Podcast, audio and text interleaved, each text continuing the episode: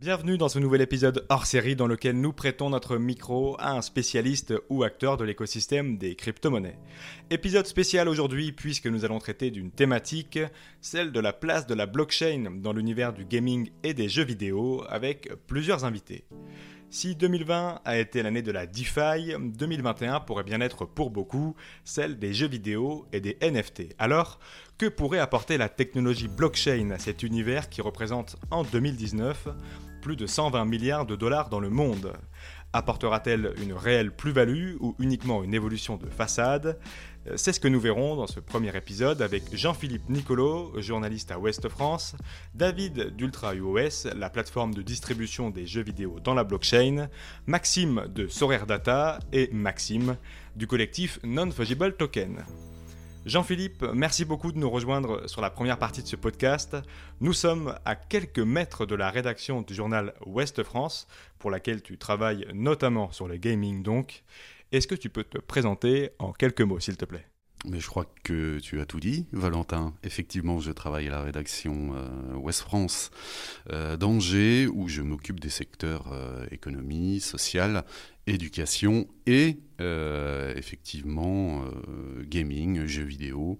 Mais ça, c'est voilà, quand j'ai le temps et, quand le sujet s'y prête. Alors Jean-Philippe, avec toi, on va balayer toute la révolution qu'a déjà connue l'écosystème pour tenter d'y voir un petit peu plus clair, que ce soit des révolutions technologiques ou sociales par ailleurs. Alors, pour démarrer, est-ce qu'il y aurait une date qu'il faudrait retenir une date qui marque en quelque sorte le début de cette aventure? Alors, une date en particulier, pas vraiment, euh, puisque euh, en fait le jeu vidéo, il a euh, dans l'absolu 70 ans, on va dire, si, si, on résume grossièrement. L'apparition du jeu vidéo a, a, eu lieu dans les universités, notamment américaines, c'était un objet de, de, de recherche. alors s'il y a une date, moi, moi si je devais retenir une date précise, c'est 1951. Euh, alors d'aucuns pourraient arguer que c'est bien avant, euh, et ils n'auraient pas tort, mais de manière arbitraire, j'ai retenu 1951. Pourquoi? Parce que euh, c'est cette année-là où a été introduite l'idée de jeux vidéo par un certain euh, Ralph Baer, euh, qui était chargé de concevoir pour une entreprise américaine le meilleur téléviseur du monde, euh, Dixit les patrons de l'époque. Et, donc il a songé, lui, à intégrer dans ce téléviseur qui allait révolutionner les foyers américains, il a songé à y intégrer un module ludique, alors rudimentaire évidemment, puisqu'on est dans les années 50, mais un module ludique qui se chargerait de, faire l'interface entre l'homme et la télévision. Alors, le projet a été rejeté, euh, donc il, pas, il ne s'est pas concrétisé, mais pour moi, c'est l'émergence de l'idée du jeu vidéo tel qu'il est conçu actuellement, euh, ce qui m'amène à, lui donner une définition. Elle est toute personnelle, hein, parce que des définitions du jeu vidéo, c'est, on, peut en trouver partout, euh, notamment sur Internet. Euh, pour moi, le jeu vidéo, c'est un environnement virtuel qui introduit la notion d'interaction entre l'homme, avec l'homme, pardon, grâce à la machine. Et c'est exactement ce que Ralph Baer en 1951 a imaginé, concevoir euh, dans la création du euh, meilleur poste de télévision du monde qui, euh, qui a disparu des radars, bien évidemment. après, une date liée vraiment à l'émergence du jeu vidéo, je dirais 72. D'accord. Avec la création et la sortie de la première console de jeux vidéo, tel qu'on l'entend actuellement dans la définition que j'ai euh, que j'ai donnée du jeu vidéo. La première console qui a introduit le jeu Pong. Euh, alors c'est pas le premier jeu vidéo euh, au monde, hein, contrairement à ce que d'aucuns peuvent croire. C'est le jeu qui a popularisé le jeu vidéo et l'a rendu accessible au, au, grand public, puisque Pong a connu un grand, grand succès, 1972-73, avec la Magnavox Odyssey, la première console de jeux vidéo. Et là, on parle d'une console ou est-ce qu'on parle plutôt d'une euh, des, grands, des grandes Game Boy Je sais pas comment on appelle ça, là, le, grand bloc qu'il y avait dans les bars. les bornes d'arcade. bornes d'arcade. non, non, non, euh, les bornes d'arcade vont apparaître plus tard. Euh, plus tard, à la fin des années 70, euh, début des années 80, ça a été vraiment un âge d'or. En fait, le jeu vidéo tel qu'il est euh, jeté dans, sa définition actuelle, le jeu vidéo, il est né sur des ordinateurs de 4 mètres de haut et voilà dans la recherche universitaire et il a été popularisé par les bornes d'arcade euh, qui sont arrivées fin des années 70, début des années 80, avec les bornes d'arcade dans des salles d'arcade dédiées où on pouvait jouer euh, à des jeux vidéo. La mâchoire est crispée, le regard fixe, les gestes saccadés. Les symptômes sont clairs, le diagnostic sans appel. Ces enfants sont atteints d'un mal très contemporain, la passion des jeux vidéo.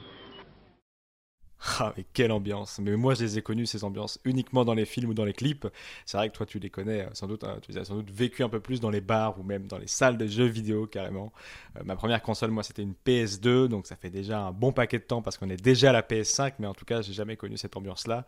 Euh, justement, ces révolutions qui ont permis d'arriver jusqu'à la PS2 et aujourd'hui à la PS5, est-ce qu'il y a eu dans l'histoire des jeux vidéo des grandes révolutions, des grands tournants? Par exemple, je pense, je sais pas, à la 3D, peut-être à l'arrivée de la couleur. Quelles sont ces grandes révolutions qui ont permis aux jeux vidéo de prendre un nouveau tournant? Alors, tu parles de révolution, effectivement, tu parles d'étapes également, euh, mais moi je dirais que euh, le jeu vidéo, c'est une succession de révolutions. C'est une succession de révolutions en 70 ans, euh, si on s'arrête à la date que j'ai mentionnée. sur 70 ans, le jeu vidéo n'a pas arrêté d'évoluer, d'être révolutionné dans son approche et son fonctionnement. D'un point de vue technique, d'un point de vue artistique, d'un point de vue logiciel, euh, toute l'histoire du jeu vidéo est jalonnée de, révolutions. En fait, il y a effectivement le passage à la couleur, mais euh, ça en soi, c'est pas une, c'est une conséquence logique de l'évolution des postes de télévision, par exemple. Euh, mais il y a effectivement des étapes importantes.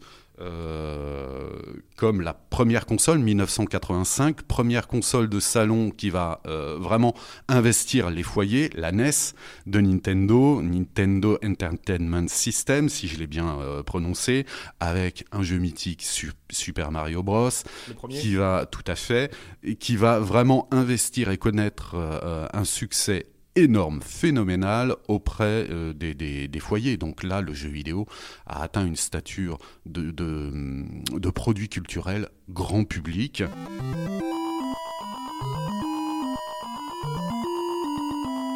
Il y a également la console portative, 1989, la fameuse, alors on dit là ou le, peu importe, euh, Game Boy, toujours de Nintendo, qui a démocratisé l'usage de la console euh, et l'usage du jeu vidéo et qui l'a euh, étendu à un public plus jeune plus mobile, qui a contribué vraiment à rendre le jeu vidéo mobile, et ça on y reviendra peut-être euh, dans ce qu'il est actuellement. Il y a une donnée importante aussi, fin des années 80, apparition des micro-ordinateurs, et là on change de support, ou en tout cas on multiplie les supports, les micro-ordinateurs vont investir également le champ du jeu vidéo. 1992, euh, apparition de la 3D dans le, fameux jeu Alone in the Dark. Euh, voilà, il y a, y a tout un, tout un tas d'évolutions. Quand je te dis, c'est une succession euh, d'évolutions et de révolutions euh, en 70 ans à peine. Et il y a aussi, euh, au début des années 2000, l'avènement d'Internet. Ça concernera ensuite ce dont on va parler avec les autres intervenants. Il y a l'arrivée des jeux en ligne et plus tard, ça modifiera aussi la manière dont on a de consommer des jeux vidéo. On les regarde plus parfois qu'on ne touche aux manettes en fait. Donc 2000-2001, avènement du jeu en ligne est sorti du jeu World of Warcraft qui a connu et qui connaît encore euh, un succès considérable.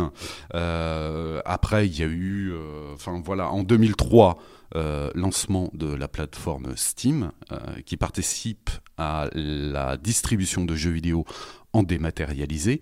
Euh, là aussi, c'est une révolution, notamment dans l'accès aux jeux vidéo, dans l'accès à, la consommation de jeux vidéo. Enfin voilà, si on se penche un peu sur l'histoire du jeu vidéo, on s'aperçoit qu'en 70 ans, c'est une succession de révolutions et d'adaptations, euh, et ce n'est pas fini. Et tout à l'heure dans l'introduction, on parlait de 120 milliards de dollars de chiffre d'affaires générés par le monde des jeux vidéo en 2019. C'est le cas, mais en 2020, confinement euh, oblige, les chiffres ont été revus à la hausse, c'est ce que tu me disais, plutôt de l'ordre de 170 à 180 milliards de dollars et les jeux sur mobile seraient euh, de l'ordre de 40 à 60 milliards de dollars de chiffre d'affaires également sur l'année 2020, euh, ce qui est assez euh, impressionnant. Nouvelle manière de consommer, nouvelle manière de consommer qui s'incarne également avec le visionnage de jeux vidéo, notamment incarné par la plateforme Twitch. Aujourd'hui, on, assiste également à une nouvelle façon de consommer les jeux vidéo qui n'est plus liée à l'aspect gaming, euh, mais qui euh, contribue aussi à développer le, fait de regarder euh, des parties notamment sur la plateforme euh, Twitch ou sur euh, YouTube, regarder des YouTubeurs ou des tournois en ligne par exemple, euh, en fait regarder d'autres personnes jouer. Et là aussi, c'est un élément important de, de l'évolution du jeu vidéo puisque au-delà d'un usage propre, il devient spectacle. Nous allons essayer d'atteindre un million d'euros en une heure. Donc à partir de maintenant, vous faites ce que vous voulez, j'en ai rien à foutre. Mais vous dites à votre audience de donner des sous. Million Le million. On va remonter un million les gars. Let's go un million, bande de fous. Donnez de la thune Donnez de la thune. Allez, on va atteindre le million les gars. Waouh Le million Le million. Ça y est, c'est pas un million d'euros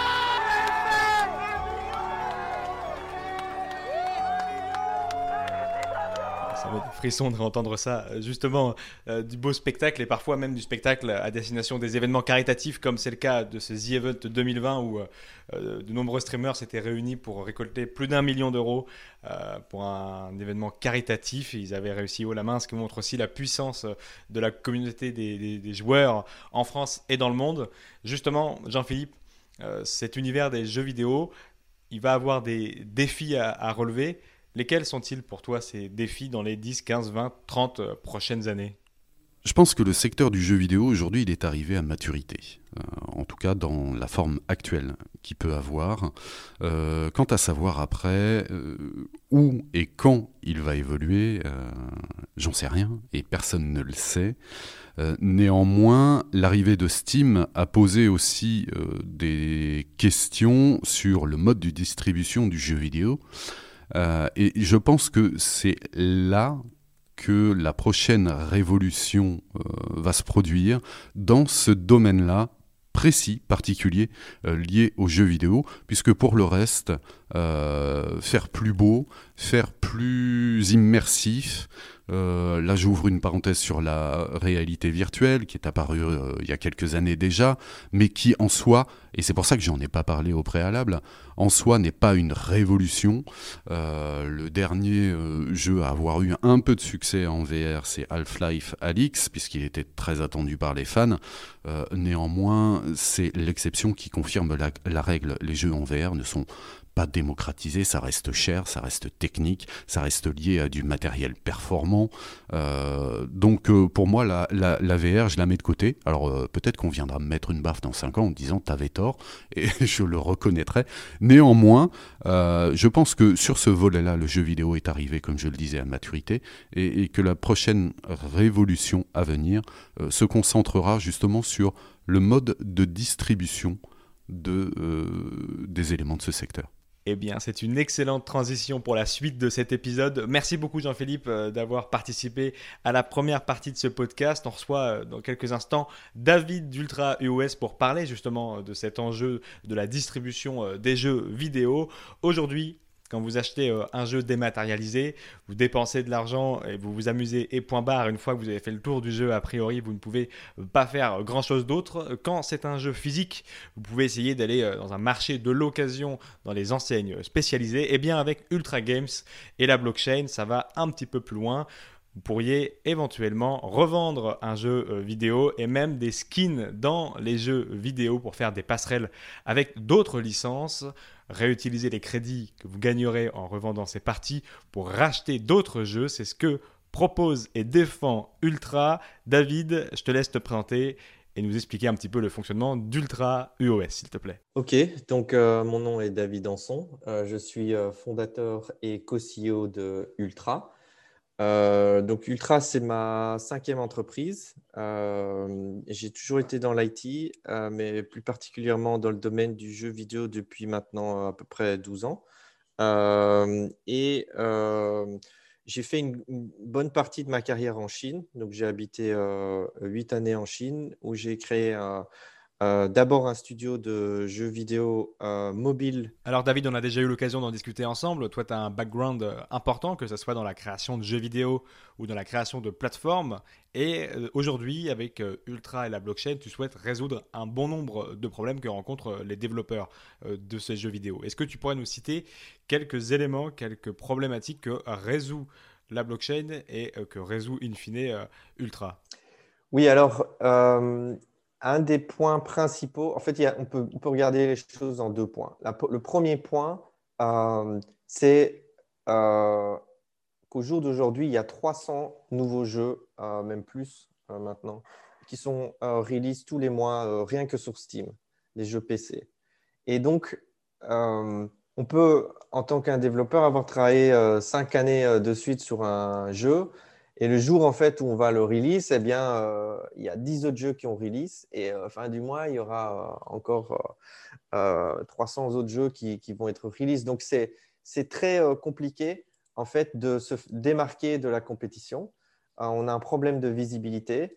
Et donc, ça, c'est un des problèmes majeurs à, à, solutionner.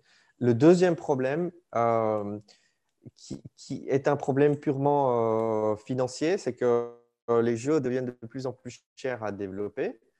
Euh, attendent de plus en plus à des, à des jeux bombastiques euh, qui requièrent des gros budgets. Et donc, et donc on, a, on a un problème de rentabilité sur les jeux.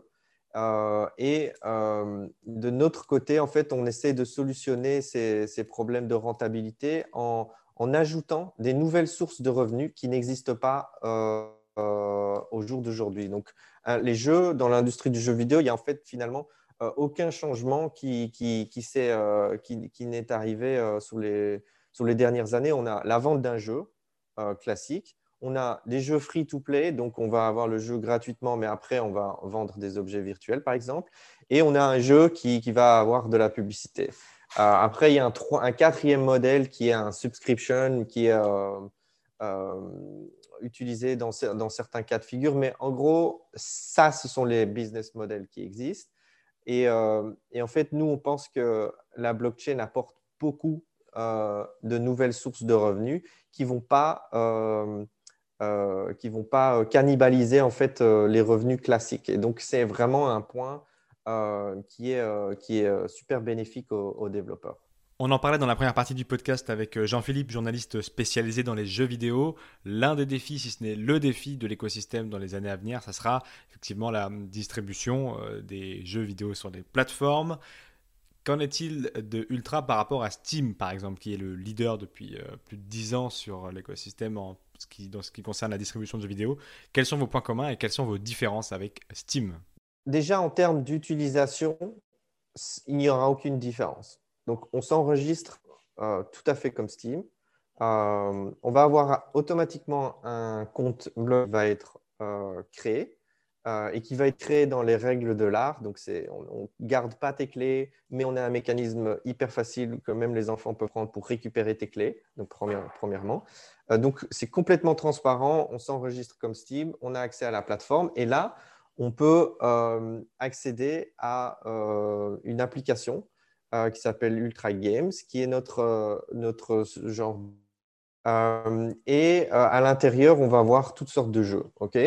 de là, on peut sélectionner un jeu et on peut acheter ce jeu soit avec de la crypto-monnaie, soit avec une carte de crédit. Dans les deux cas, en fait, la transaction se termine avec une transaction blockchain. Donc, même si on utilise une carte de crédit, à la fin, euh, on, fait la transaction avec du US.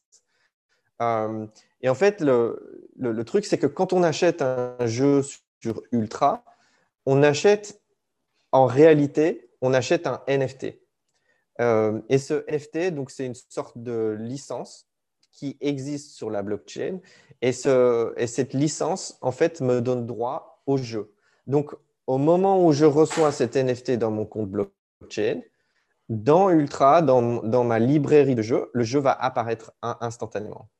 Alors, ce qui est intéressant avec cette technologie d'NFT, c'est que euh, ce sont des, des, propriétés. Donc ici, dans ce cas-ci, c'est un jeu que j'ai acheté. J'ai reçu un NFT, c'est une propriété d'un jeu. Euh, ces propriétés sont programmables par le créateur de ces NFT. Donc, dans le cas d'un développeur euh, qui vend des jeux sur Ultra, en fait, euh, on a un back-end où le développeur peut décider, tiens, voilà, je, suis Ubisoft, euh, qui est un de nos partenaires. tiens, je suis Ubisoft, je vais publier le dernier Far Cry 6. Et quand j'envoie les fichiers du jeu, etc., à la fin, en fait, on a une interface qui leur permet de tokeniser le jeu. Et en fait, ils vont programmer qui vont être imposés au NFT. Par exemple, ils peuvent dire ce NFT ne peut pas être échangé. Et donc, ça veut dire qu'au moment où j'achète le jeu, je reçois un NFT. En fait, cet NFT ne pourra jamais sortir de mon inventaire. Tout comme il pourrait le, cocher des cases, et donc c'est une programmation, euh, c'est hyper facile visuel. Il pourrait décider, en fait, tu peux l'échanger à partir de l'année prochaine. Et quand tu l'échanges, on veut que tu, aies un prix minimum dollars et, euh, ou 20 euros. Ils peuvent euh, choisir euh, la monnaie qui les intéresse. Et sur ces 20 dollars, je veux 50% de commission. Donc, ça veut dire qu'ils ont programmé un futur marché d'occasion qui leur sera en fait bénéfique. donc, ça veut dire que généralement, à la fin de la vie d'un jeu, on va avoir une baisse de vente euh, et en fait, ici, euh, un an plus tard, dans cet exemple, euh, on va avoir une armée de propriétaires de, Far Cry 6 qui ont terminé de jouer le jeu et qui, vont, avoir l'opportunité de leur vendre. Et donc, qu'est-ce qu'ils vont faire? Ils vont appeler tous leurs amis Tiens, tu veux pas le Far Cry? Je vois que tu l'as pas joué. je te le vends 20 dollars. Et donc là, le type, il, envoie l'NFT, la transaction est faite et il y a 50% qui est ponctionné, qui est envoyé immédiatement à Ubisoft. Et donc ça, c'est peut-être une vente que Ubisoft n'aurait jamais fait sans ce système euh, d'occasion.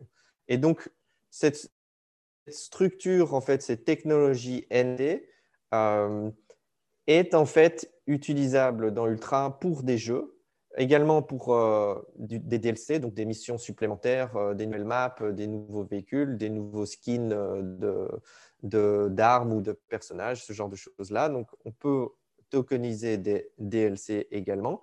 On peut tokeniser aussi des objets virtuels. donc, tiens, voilà, je joue un jeu, je ne sais pas, Fortnite, je gagne une nouvelle arme, et bien cette arme peut être un token. Donc, ça veut dire que je sors de Fortnite et je peux revendre ce token à travers le, marketplace d'Ultra, comme je pourrais le revendre à un ami en peer-to-peer, comme je pourrais le vendre sur un autre marketplace. Donc cette propriété, contrairement à ce qui se fait au jour d'aujourd'hui dans l'industrie du jeu vidéo, n'est plus euh, contrôlée par une plateforme en fait. C'est une propriété qui est complètement libre, comme si on possédait véritablement l'objet physique. Et donc, euh, c'est moi, c'est à, moi de décider euh, ce que j'en fais, tout en restant dans les limites des permissions que le créateur de ce token euh, m'a mis. Donc, s'il a dit, tu ne peux pas échanger ce truc-là avec les Chinois, parce que peut-être qu'en Chine, euh, le prix du jeu est moins cher ou plus cher ou peu importe, et donc le, créateur du jeu va dire, en Chine, vous pouvez acheter le jeu à 10 dollars, mais en Europe, c'est 20 dollars. Euh, on ne veut pas que les, jeux chinois inondent le marché d'occasion européen. Et donc, ils peuvent, programmer ces NFT en disant celui-là, il reste qu'en Chine ou euh, il reste qu'en Europe, par exemple. Et donc, euh, donc voilà, les objets virtuels, on peut les faire, mais on peut faire des trucs aussi beaucoup plus cool encore. Euh, par exemple, on pourrait avoir des jeux qui ont un, une mécanisme, un mécanisme de création de contenu par l'utilisateur. Donc, par exemple, on peut, on peut imaginer un jeu avec avec euh, un mode. Donc, on peut créer, euh, euh, par exemple, Counter-Strike était un mode de Half-Life. Eh bien, si au jour d'aujourd'hui, quelqu'un crée un mode Counter-Strike pour Half-Life, eh bien, avec Ultra, il sera en mesure de tokeniser ce mode et les possesseurs de ce mode pourront avoir accès au, mode Counter-Strike et ce, NFT qui représente ce mode pourrait générer du revenu au créateur de Half-Life. Parce que Half-Life peut dire toute personne qui crée un, mode, en fait, tout token que vous allez créer pour euh, modder mon jeu, eh bien moi, je prends 10% là-dessus. Donc, ça crée toutes sortes de nouvelles euh, dynamiques et de nouvelles possibilités, euh, y compris même du contenu généré in-game. Par exemple, on peut avoir un, un, MMO comme World of Warcraft et dans ce MMO, donc on a des personnages qui évoluent au fil du temps et qu'on rend de plus en plus forts. On peut peut-être passer des mois et des mois pour arriver à un personnage super fort. Et bien peut-être que dans le jeu, il y aura un bouton qui dirait tokenize personnage. Et là, hop, le personnage disparaît du jeu. Et là, j'ai un token. Et ce token, je peux le donner ou je peux le vendre à quelqu'un. Et je peux dire, hey, les gars, j'ai un guerrier euh, niveau 90 euh, avec euh, le meilleur stuff le, meilleur équipement qui existe, machin, je le vends 200 euh, euros. Et au moment en fait où la vente se fait, de nouveau, le créateur du jeu pourrait imposer certaines commissions. Et donc, ce qui est bien, c'est que ça solutionne un problème qui a existé dans l'industrie du jeu vidéo depuis toujours, c'est qu'il il a toujours existé un marché alternatif, un marché noir, qui va à l'encontre des droits de l'utilisateur, où les gens, en fait, ils, euh, ils, créent un personnage et puis ils le revendent sur eBay. Au moment où ils font ça, en fait, euh, Blizzard ne gagne pas d'argent. Donc, ils ont euh, ce, mécanisme. Or, ici, ils pourraient l'autoriser. Vous le vendez où vous voulez, puisque le token a été programmé de telle manière à ce que quand vous le vendez, il n'y ait aucune manière de bypasser ma commission. Et donc, d'un coup, en fait, à la place de l'interdire, ils peuvent, euh, ils peuvent en fait euh,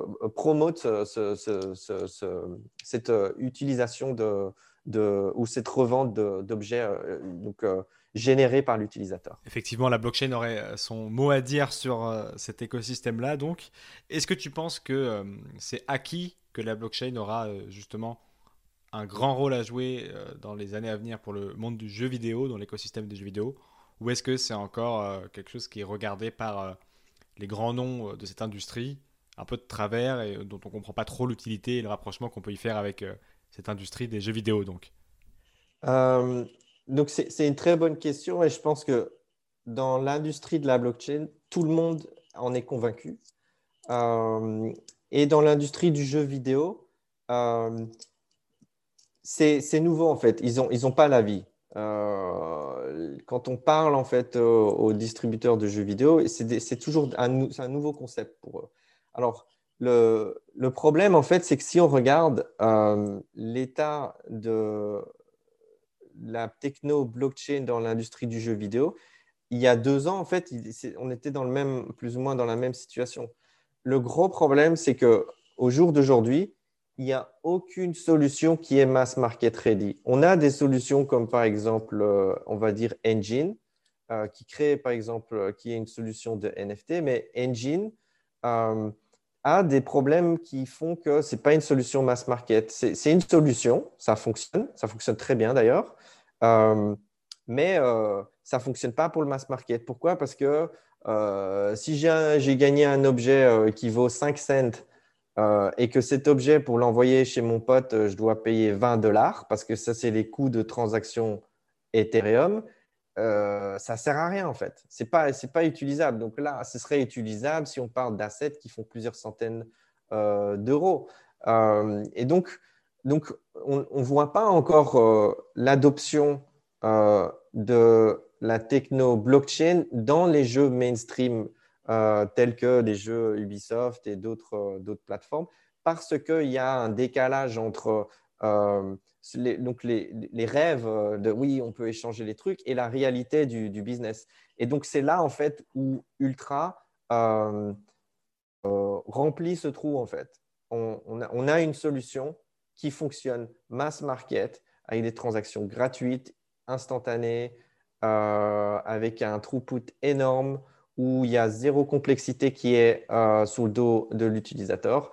Et donc, on pense que euh, Ultra va, euh, va amener la, réelle révolution mainstream au niveau du gaming. Et, puisque notre plateforme, notre techno blockchain est ouverte, on s'attend également à ce que d'autres acteurs, y compris des acteurs connus de l'industrie du jeu vidéo ou blockchain, vont se reposer sur notre infrastructure blockchain pour créer leurs propres produits euh, que ce soit des services euh, gaming, euh, streaming, cloud gaming, etc. ou simplement aussi des, trucs de, des, solutions de, de tokenisation d'assets. Et ça me permet de rebondir avec ce que tu as dit tout à l'heure. Quand on achète un jeu vidéo sur Ultra, on achète en fait un NFT. Mais alors, Qu'est-ce qu'un NFT Eh ben, on va poursuivre notre immersion dans la blockchain et les jeux vidéo avec euh, Maxime pour tenter de répondre à cette question. Merci beaucoup David d'être venu euh, partager ta vision des choses sur euh, cet épisode. Maxime, bienvenue à toi. Tu es donc fais partie, tu fais partie pardon du collectif Non Fungible Token. Tu es fan des NFT, acteur de beaucoup d'articles que ce soit sur Cryptost ou ailleurs concernant cet écosystème-là. Est-ce que tu peux nous expliquer un petit peu ce qu'est un NFT, s'il te plaît? Qu'est-ce que c'est? Euh, En général, on commence cette définition par plutôt qu'est-ce que ce n'est pas. Euh, parce que bon, il faut déjà en fait euh, qu'on puisse définir quelque chose de fongible avant de pouvoir définir quelque chose de non fongible. Et la définition française est un petit peu compliquée là-dessus. Euh, elle n'arrive pas à se mettre d'accord en fait avec elle-même. Donc du coup, euh, chez Outre-Atlantique, un NFT, euh, c'est un bien indivisible qui ne peut pas être échangé par un autre bien en gros qui pourrait avoir la même valeur. C'est vraiment un objet unique. C'est un actif unique qui a son propre identifiant et qui est indivisible.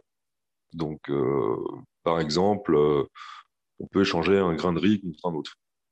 Euh, ça, c'est un bien fongible.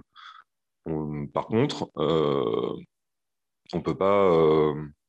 Hmm, quelque chose de non fongible, ça peut être des flocons de neige, par exemple. regarder au microscope, bah, on se rend compte qu'en fait, tous les cristaux sont complètement différents. Pourtant, à l'œil nu, on a l'impression que c'est tous les mêmes. Hmm, voilà, donc ça, par exemple, les, flocons de neige sont non fongibles. Maintenant, euh, un actif en France euh, défini fongible ou non, euh, en fait, pour trancher ce débat, le, seul truc qui peut vraiment trancher ce débat, c'est l'usage. C'est-à-dire que c'est comment on va utiliser en fait un bien, et c'est ça qui va définir s'il est fongible ou non. Donc voilà, par exemple, j'avais fait la blague l'autre jour sur Twitter. Mais d'une certaine manière, euh, tant qu'on peut retracer encore toutes les transactions de Bitcoin, euh, accumuler des, Satoshi quelque part, euh, bah, c'est un peu comme collectionner des NFT Bitcoin, par exemple. Donc bon, c'est pour donner vraiment le flou en fait d'une définition entre actif fongible ou non, parce qu'on peut échanger un Satoshi contre un autre. Mais comme ils sont identifiables de manière unique, bah, l'un par rapport à l'autre, Résultat, euh, ça fait deux quand même des actifs légèrement non fongibles. Tout comme les billets de banque qui sont identifiés en fait euh, aussi avec une, identification unique. Pourtant, c'est ce qu'on qualifie de bien fongible. Donc en France, cette définition est un petit peu, un petit peu bâtarde. Donc euh, la définition d'un NFT, c'est sur la blockchain en tout cas. pour l'instant, on va, on va considérer que c'est vraiment un, actif respectant un standard euh, qui lui permet en fait d'être différencié de d'autres actifs qui peuvent faire partie de la même collection. Euh, donc euh, après, qu'est-ce que c'est? Ben, Ça peut être, bah, par exemple, je pense que tout le monde a entendu parler des, des CryptoKitties, évidemment. Mais donc c'est des chats dit vulgairement bon, qu'il faut faire couche ensemble pour avoir un troisième chat qu'il faut ensuite revendre en espérant avoir des, traits rares, euh, des, génétiques rares en fait de CryptoKitties. Donc il y a une part de hasard, mais il y a aussi une part de profit. C'est comme ça que le, jeu a super bien fonctionné euh, fin 2017. Et euh, maintenant, aujourd'hui, en fait, il y a quand même beaucoup d'autres projets qui utilisent la NFT, notamment, bah, par exemple, pour ce qu'on appelle des métaverses. C'est je pense par exemple à Engine, qui, permet d'avoir une épée du projet d'Engine, bah, en fait, pourra être utilisée dans bah, quasiment tous les jeux Engine qui le veulent. Et ça, c'était bon, une petite révolution. maintenant, c'est utilisé aussi pour l'art. Euh, c'est-à-dire que euh, ça sert en fait de certificat d'authenticité donc, euh, sur des plateformes comme OpenSea, Rarible, Maker's Place, Non-Origin, super rare. Et bah, n'importe qui, en fait, allant sur ces places de marché, peut acheter directement en fait, auprès du vendeur eh ben, l'œuvre d'art qu'il, est en train de vendre, numérique ou non, parfois elle est rattachée à un bien physique. donc ça pour l'art, voilà, c'est c'est un peu en train de se développer depuis deux ans. Euh, même, euh, c'est en train de se développer très fort depuis l'année dernière, surtout. ça, c'est le top. Et puis bah, après, euh, il y a d'autres usages aussi qui apparaissent, donc en dehors du jeu vidéo et de l'art, et notamment dans le domaine de, la mode, où il y a des, des montres, des marques de montres. Donc il y a Watchskin, et il y a aussi Breitling, qui, qui utilisent en fait les NFT. Donc, euh, donc le premier, lui, c'est pour en fait avoir euh, dans ses montres connectées des, skins en fait, donc euh, de, montres, et du coup qu'on peut acheter sur, sur une place de marché décentralisée. donc on peut l'acheter. Du coup, dans sa montre, bah, du coup, on a le skin qu'on vient d'acheter. Puis si ça ne nous plaît plus, bah, du coup, on peut, on peut, le revendre après coup et puis en acheter un autre, etc. Donc, il y a tout un marché qui se développe par rapport à ça. Et Breitling utilise les NFT euh, comme euh, certificat d'authenticité pour euh, retracer en fait les pièces de ces montres. Et depuis, je crois que c'est septembre de l'année dernière ou quelque chose comme ça, bah, ils, ont, ils ont fini leur premier pilote qu'ils avaient commencé en début d'année. Et maintenant, la plupart, en fait, ils ont toute une collection de montres qui, est uniquement certifiée via la blockchain. Et aujourd'hui, ce qui bloque réellement l'expansion de ces NFT, c'est les frais sur Ethereum qui sont euh, exorbitant pour une œuvre euh, qui coûte, je ne sais pas, peut-être 20, 30 euros sur euh, des plateformes d'échange de NFT, eh bien, il faudrait payer 60, 70 euros de, frais de transaction Ethereum. Donc, c'est pas jouable. Mais demain, les Layer 2 qui arrivent changeront ça et nous ramèneront dans un système peut-être un peu moins cher et beaucoup plus intéressant pour échanger des NFT. Et moi, quand je parle d'NFT un petit peu à des gens qui connaissent euh, plus ou moins l'écosystème, très vite, ils reviennent euh, à euh, ce qu'était CryptoKitties, qui avait dans un premier temps en 2017 congestionné complètement le réseau Ethereum. C'était un peu moins impressionnant que là, parce que là, c'est vraiment sur la longueur depuis des mois avec la DeFi et toute l'utilisation qu'on fait de Ethereum, mais il y avait vraiment une congestion du réseau Ethereum pour CryptoKitties. Est-ce que c'est les tout premiers NFT CryptoKitties ou est-ce qu'il y en avait d'autres avant? Les NFT n'ont pas été créés en 2017. Euh, c'est-à-dire qu'il y, a un peu cette, euh, idée que les NFT sont apparus avec les CryptoPunks euh, ou les CryptoKitties. c'est important de préciser sur Ethereum. Là, oui, c'est vrai. sur cette blockchain, c'est vrai. Par contre, les premiers NFT, ça remonte à, alors, je vais essayer de pas me tromper, 2013, sur Bitcoin. Et c'est ce qu'on appelle en fait les euh, colored euh, coins. Et euh, a été un fork en fait de, Bitcoin qui, qui, servait en fait à justement pouvoir stocker notamment des, des métadatas en fait dans, dans les transactions. Les, premiers NFT, c'est ça. ça. Remonte vraiment en fait à super loin cette idée-là. Et, c'est pareil en fait pour le concept du play to earn, donc du, crypto gaming même en général. Euh, à l'époque, euh, dans Minecraft, euh, c'était possible de trouver des bitcoins en se basant sur un serveur dédié. Et juste parce que les serveurs, en fait, qui hébergeaient du coup ce, serveur de, Minecraft, minaient des bitcoins, en fait. Donc plus il y avait de joueurs, plus ça minait fort, et plus les joueurs étaient récompensés. C'est génial, non? Il, y a, eu plein d'initiatives en fait comme ça dès, 2013 en fait de, de concept de crypto gaming de play to earn. Du coup, même si bon, bah voilà, euh, la, plupart des, gens sont arrivés en 2017 en fait sur le, marché des cryptos. Euh, voilà, c'est important de savoir qu'il n'y a pas que Ethereum ou les Ethereum killers. Euh, bien avant, bien avant 2017. Du coup, il y avait déjà du crypto gaming et, et voilà. je recommande vraiment de faire quelques recherches là-dessus parce que c'est c'est quand même intéressant de voir que bah déjà à l'époque, ils avaient réfléchi à pas mal de trucs justement pour trouver un équilibre dans le monde des jeux vidéo. Et euh, à cause de la montée en fait des prix euh, et euh, de la difficulté du réseau à pouvoir bah, du coup de, devenir en fait soi-même une propre ferme de minage qui récompense les joueurs de manière complètement autogérée et horizontale, bah, bon bah voilà, au bout d'un moment, ça, ça, marchait plus très très bien quoi, donc c'est pour ça qu'ils sont sont passés à autre chose. Mais, euh, mais je, trouvais, euh, voilà, je trouvais ça intéressant de le rajouter et surtout de le préciser que non, les, les NFT euh, n'ont pas que le standard ERC 721. Avant ça, il y avait déjà d'autres trucs. Merci beaucoup Maxime d'être venu nous faire un petit tour d'horizon et un petit rappel de ce que sont les NFT et comment ils sont euh, arrivés ainsi que leur cas d'utilisation. Et maintenant, justement, on va voir avec un autre Maxime, cette fois-ci de Sorare, Sorare Data, euh, un peu un protocole qui met en action tout ce dont on a parlé dans cet épisode et on conclura avec euh, lui. Maxime, donc tu euh, fais partie de Sorare Data. On va parler un peu de Sorare Data. On va aussi et surtout parler de Sorare, qui est un, jeu. Euh, alors tu nous l'expliqueras, tu l'expliqueras mieux que moi, mais si on peut vulgariser de, une sorte de panini dans la blockchain où on peut posséder des cartes de joueurs, les échanger, les faire jouer. Est-ce que tu peux nous présenter ce qu'est Sorare, s'il te plaît? Donc Sorare, c'est un, un, jeu de fantasy football. Alors qu'est-ce que c'est que le fantasy football? C'est la possibilité de composer son équipe de rêve.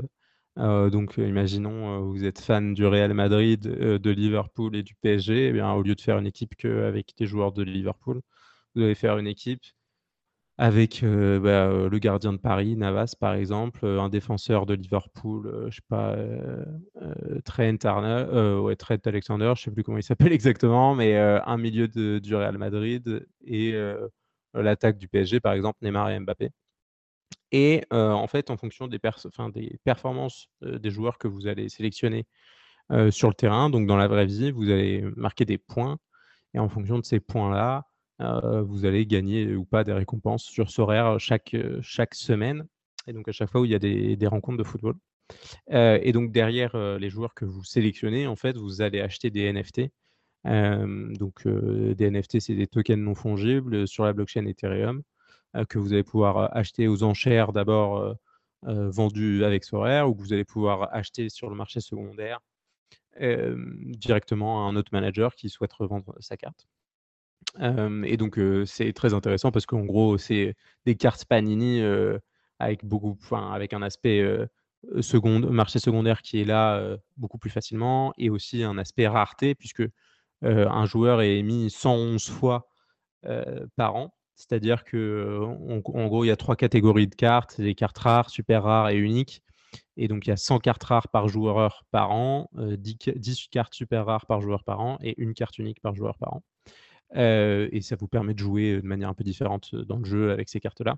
Et donc, en tout cas, quand vous achetez une carte, vous êtes sûr qu'elle est rare et vous êtes sûr qu'elle vous appartient. Et c'est un des avantages majeurs de, de l'utilisation de tokens non fongibles euh, pour ce use case. Et là, du coup, je me permets d'appuyer un petit peu sur la comparaison avec euh, Panini, justement. À l'époque où on achetait des Panini, on ne savait pas combien de cartes avaient été émises, qui pouvait les émettre, qui les avait, qui en faisait quoi, si elles étaient vraies. Euh, et là, finalement, toutes ces problématiques-là, elles disparaissent avec un jeu comme Sorare.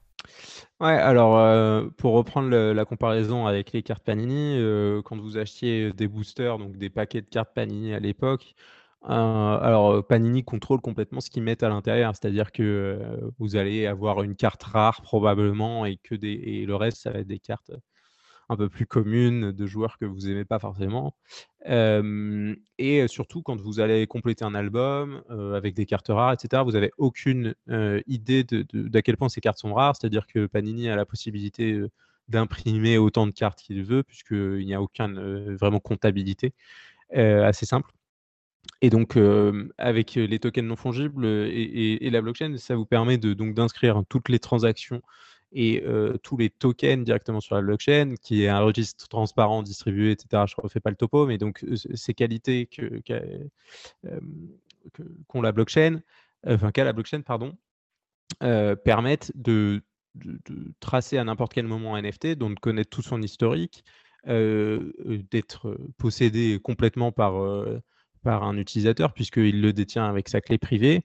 Et puis surtout, il permet de, que le, NFT soit complètement liquide, c'est-à-dire qu'il puisse le vendre à n'importe quel moment, il puisse le transférer, le prêter même. On peut avoir ça peut apporter un tas de choses en, termes d'interopérabilité. Surtout, ce qui est très intéressant, c'est que vu que la blockchain est un écosystème complètement ouvert, bah, vous pouvez faire, euh, moi, euh, c'est ce que je fais avec Solar Data typiquement, vous pouvez faire des compétitions supplémentaires à partir des cartes qui sont possédées par euh, les utilisateurs Sorare. vous pouvez avoir des tas de smart contracts qui interagissent directement avec Sorare, qui vous permettent de faire des applications en valeur ajoutée dessus. Et vous pouvez avoir des, applications, pas directement blockchain, mais juste des tiers parties comme Sorare Data qui peuvent juste aller scanner la blockchain, voir ce qui se passe et proposer des services à valeur ajoutée par-dessus ça. Donc une fois que vous avez créé, et ça ne s'applique pas qu'à Sorare, à, beaucoup d'autres projets aussi, une fois que vous avez une application blockchain, vu que l'écosystème est complètement ouvert autour de ça, les possibilités sont, on va dire, infinies, dans le sens où n'importe qui peut développer n'importe quoi par-dessus ça.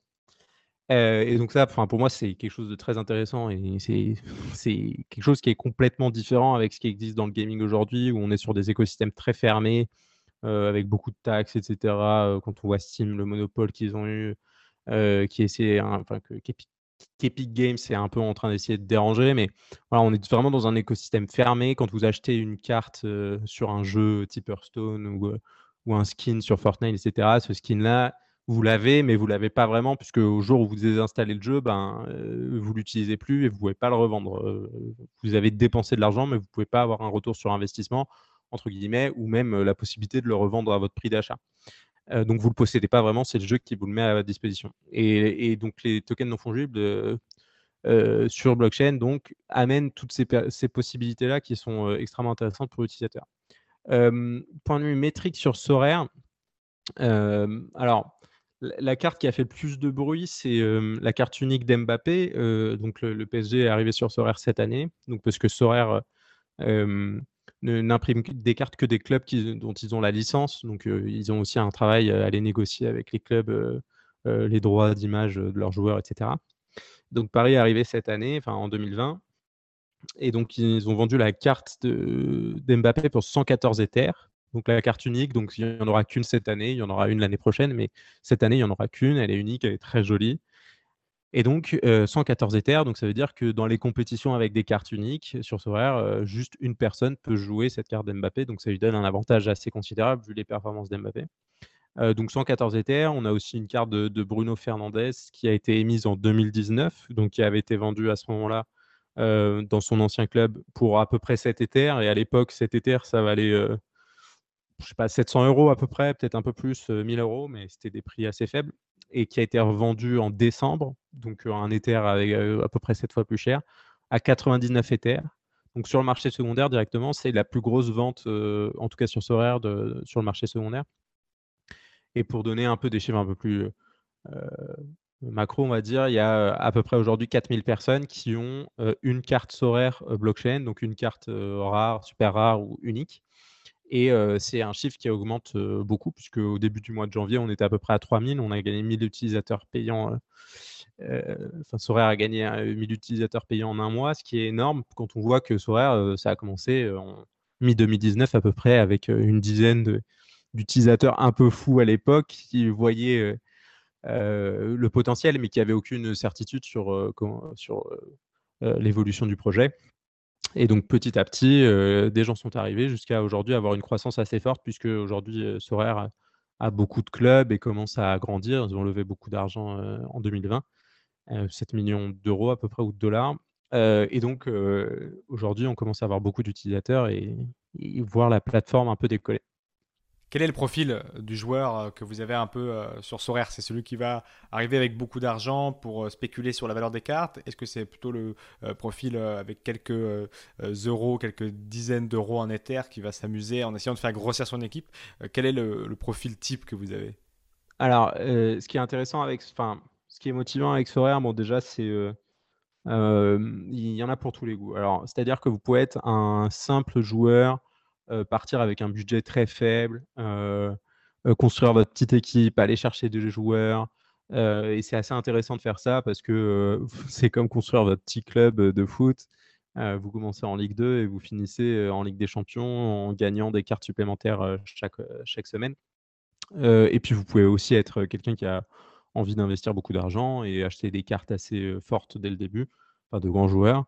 Et puis aussi construire là-dessus, faire, des, faire des échanges sur le marché secondaire, ça peut être très intéressant.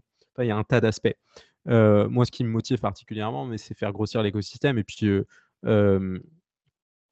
enfin, propager, propager Sorare un peu partout dans le monde et aussi montrer à quel point les NFT, pour moi, peuvent constituer une partie de l'avenir du gaming, parce qu'aujourd'hui, on a beaucoup de gens qui dépensent énormément d'argent sur des jeux comme FIFA, comme Fortnite, Hearthstone, etc. Et moi, je suis quelqu'un de... j'ai joué toute ma vie, globalement, je suis convaincu que acheter, des, acheter des cartes sur FIFA, ça sera bientôt démodé et qu'on on refusera complètement euh, d'acheter des cartes qu'on ne peut pas revendre ou dont on ne peut pas disposer ou qui ne nous donnent pas un avantage quelconque. Aujourd'hui, euh, Sorare le prouve très bien. Vous achetez une carte, euh, vous n'achetez pas que l'image, vous achetez aussi la possibilité de jouer avec et, de gagner des choses avec ça. le fait de ne pas pouvoir posséder réellement un actif numérique qu'on achète aujourd'hui, je trouve que c'est quelque chose qui va disparaître et je pense que les éditeurs de jeux vont le voir petit à petit. Alors je ne dis pas que demain FIFA va devenir un jeu blockchain, c'est pas du tout ce que je dis, mais je pense que dans quelques années, on, verra de plus en plus de jeux mainstream potentiellement adopter ce genre de genre d'infrastructure. Et puis on a aussi besoin que la technologie derrière suive parce qu'aujourd'hui Ethereum est absolument incapable de survivre euh, l'arrivée d'un jeu mainstream euh, avec 100 euh, 000 utilisateurs. Donc une fois que les layer 2 qui commencent à, vraiment sortir auront prouvé leur efficacité, on pourra avoir ce genre de choses. Et moi, je suis extrêmement curieux de voir toute l'interopérabilité qui va pouvoir se créer autour de ça, tous les modèles économiques qui vont pouvoir aussi se développer, parce que est-ce que d'autres entreprises pourront vivre de Sorare C'est un peu l'objectif de Sorare Data, c'est OK, on donne les stats marché, OK, on donne les stats des joueurs, on fait des compétitions supplémentaires. c'est très bien, mais comment, comment Sorare Data peut vivre Quel modèle économique viable et quel modèle économique viable pour n'importe quelle entreprise qui voudrait travailler sur Sorare Et donc pour moi, aujourd'hui, on est vraiment sur la. voilà, c'est juste la surface des choses. Et comme avec le monde des NFT en général, je pense qu'on on va voir une évolution assez, assez dingue les prochaines années et voir des, des cas d'utilité, des, des, use cases qu'on n'a pas du tout imaginé encore aujourd'hui. Et le modèle économique de Sorare, c'est quoi? Alors Sorare, ça fonctionne grâce aux ventes primaires, c'est-à-dire que quand Sorare émet des cartes, vous les achetez directement auprès de Sorare. Après, Sorare redistribue les gains au club enfin, et pour payer leurs frais courants, j'imagine. Mais Sorare fait, gagne de l'argent grâce à ça. Et aujourd'hui, euh, je peux vous donner le chiffre. En, vente euh, primaire jusque-là, euh, Sorare, c'est 7 millions de dollars, donc 7 millions de cartes, 7 millions de dollars de cartes vendues, donc depuis 2019. Mais là, on est sur, sur des mois, le mois de janvier, j'ai pas le chiffre exact, mais on est sur aux alentours d'un, de plus d'un million de dollars sur un, sur un seul mois. Donc c'est ce qui prouve aussi toute la, enfin, le fait qu'il y ait une réelle hype autour du, autour du produit. Et on l'a vu aussi sur NBA Top Shot. Euh, bon, c'est un, univers un peu différent. C'est du basket, c'est aux États-Unis. Mais c'est ça, hein, c'est NBA Top Shot, c'est 2 millions de dollars de vente sur le dernier, je crois sur le dernier mois ou même les derniers, la dernière semaine, je sais plus. Mais c'est un montant hallucinant et il y a beaucoup de gens qui s'y intéressent du monde un peu traditionnel. On a vu Mark Cuban qui est le propriétaire des Dallas Mavericks en, NBA, donc un, un, club de NBA. Et, c'est des gens de la finance traditionnelle qui commencent à s'intéresser au sujet, commencent même à investir dans des NFT, etc. Donc, on est vraiment juste au début de, je veux pas dire une révolution, mais au moins d'une évolution du gaming et, de, des NFT. Ouais. Et là, avec Sorare, effectivement, on a une solution fonctionnelle, un cas d'utilisation concret des NFT et de la blockchain, et on illustre un petit peu tout ce dont on a parlé finalement durant cet épisode, et on peut pour conclure, répondre à, cette question qu'on avait en introduction de podcast, est-ce que la blockchain sera une évolution de façade ou une évolution concrète pour l'univers euh, des jeux vidéo Eh bien, a priori, ça sera une évolution importante et concrète dans les euh, prochaines années. Et Jean-Philippe, en introduction euh, de ce podcast également, avait raison. C'est dans la distribution surtout que cette évolution changera la donne. Et on l'a vu avec David d'Ultra UOS, on le voit avec Sorare, on l'a vu avec les NFT, cette capacité d'authentifier les transactions, cette capacité d'échanger entre les joueurs certaines parties du jeu vidéo, même d'échanger entre les plateformes et entre les licences.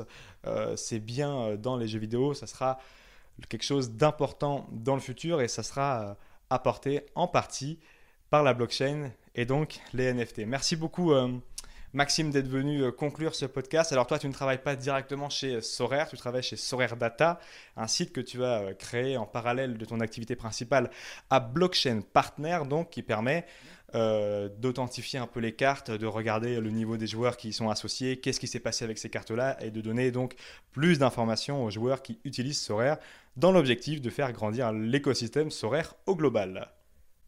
Merci beaucoup à tous les quatre d'avoir participé euh, à ce podcast. On en a appris énormément euh, sur euh, l'écosystème du jeu vidéo, de la blockchain et des NFT.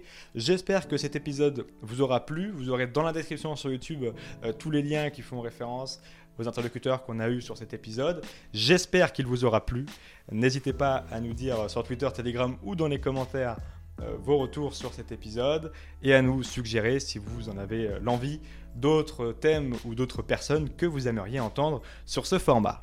D'ici là, restez curieux et connectez au site de cryptost.fr pour être à l'affût de toutes les dernières news crypto.